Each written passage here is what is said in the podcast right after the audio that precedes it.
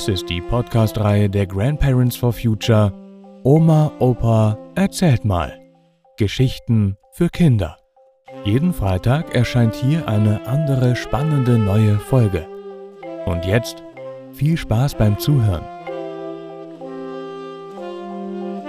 Telefongeschichten. Die Inseln Sikinos und Anafi. Also das erste Telefongespräch von der Insel Sikinos führte die Frau unseres Gastwirtes.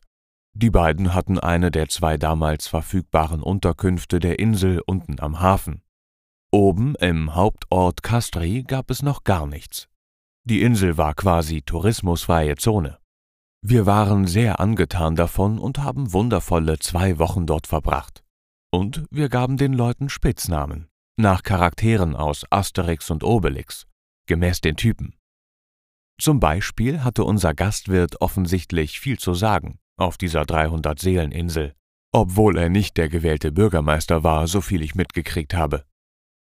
Seine Frau, die Wirtin der Fischerkneipe, war auch sehr wichtig, also hießen die beiden für uns Majestix und Gute Mine. Gute Mine durfte also das im März 1983 in der Hafenkneipe installierte erste Telefon von Sikinos in unserem Beisein das erste Mal benutzen.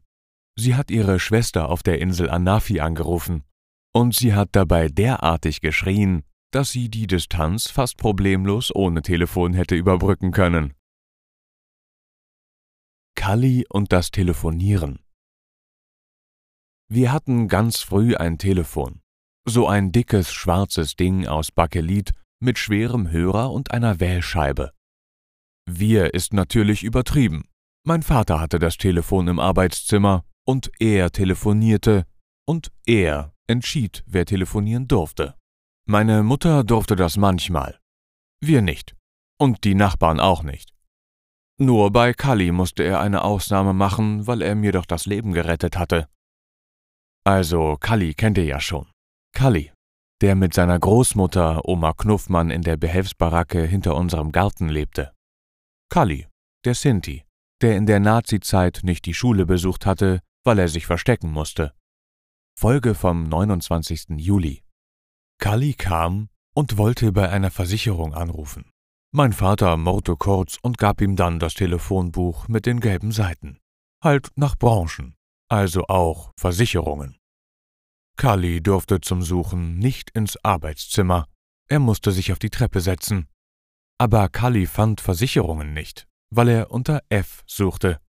Claro, er war nicht blöd, er konnte bei den Nazis ja nur nicht zur Schule gehen. Meine Mutter half ihm dann, so hochnäsig von oben herab, dann telefonierte Kali im Arbeitszimmer.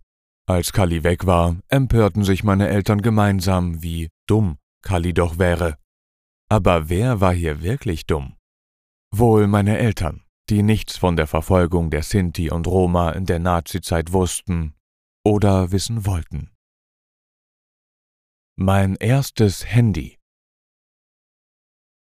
Mit 45 Jahren im Frühjahr hatte ich einen Herzinfarkt. Ganz schön blöd.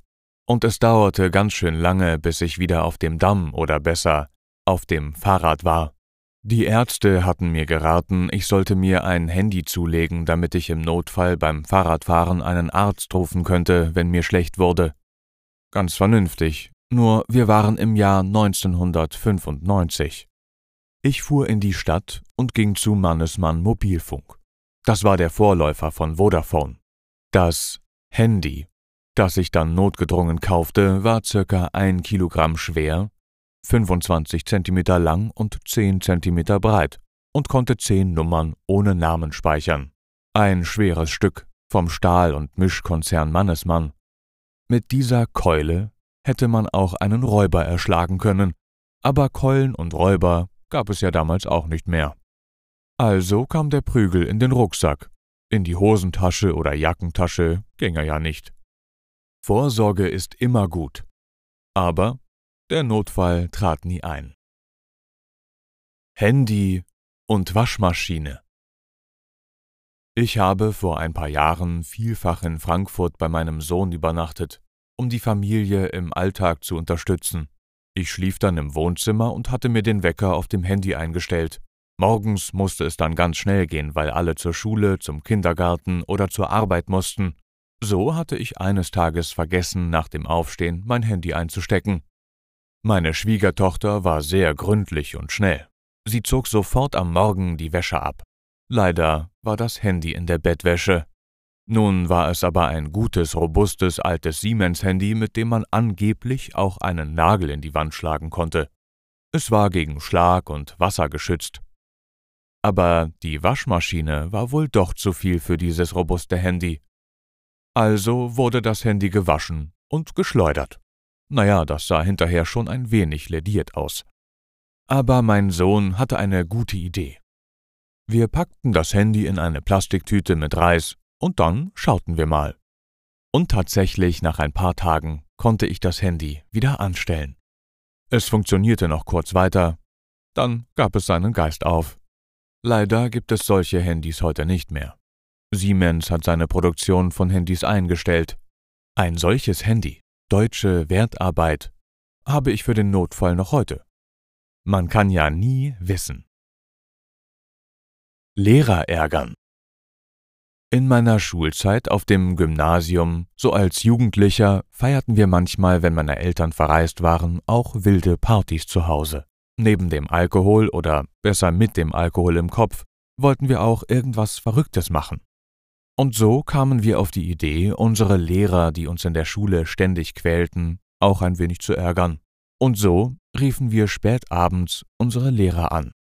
Natürlich nicht wir, sondern unsere Freunde von anderen Schulen, damit die unsere Stimmen nicht erkennen konnten.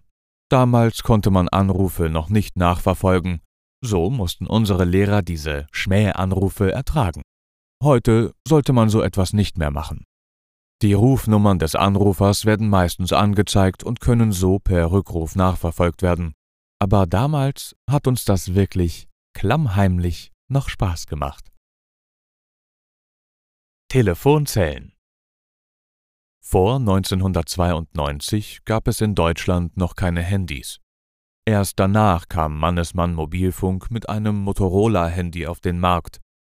Aber wie hat man dann früher telefoniert, wenn Mann oder Frau nicht zu Hause war oder wenn man unterwegs war?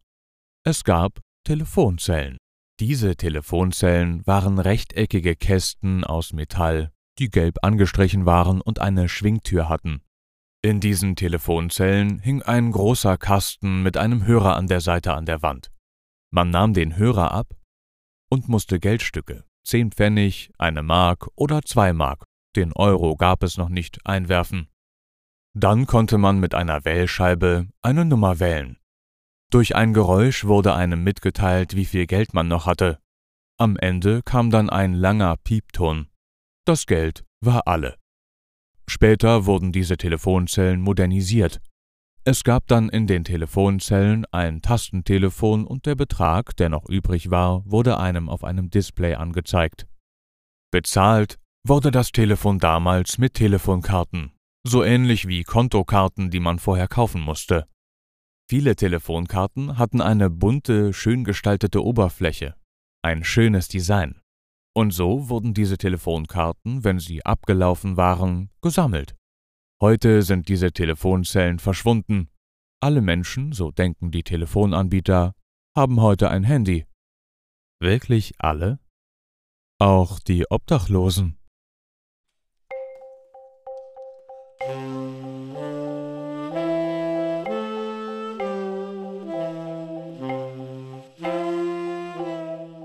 Das war Telefongeschichten. Gelesen von Matthias Wieck. Vielen Dank fürs Zuhören und bis nächsten Freitag.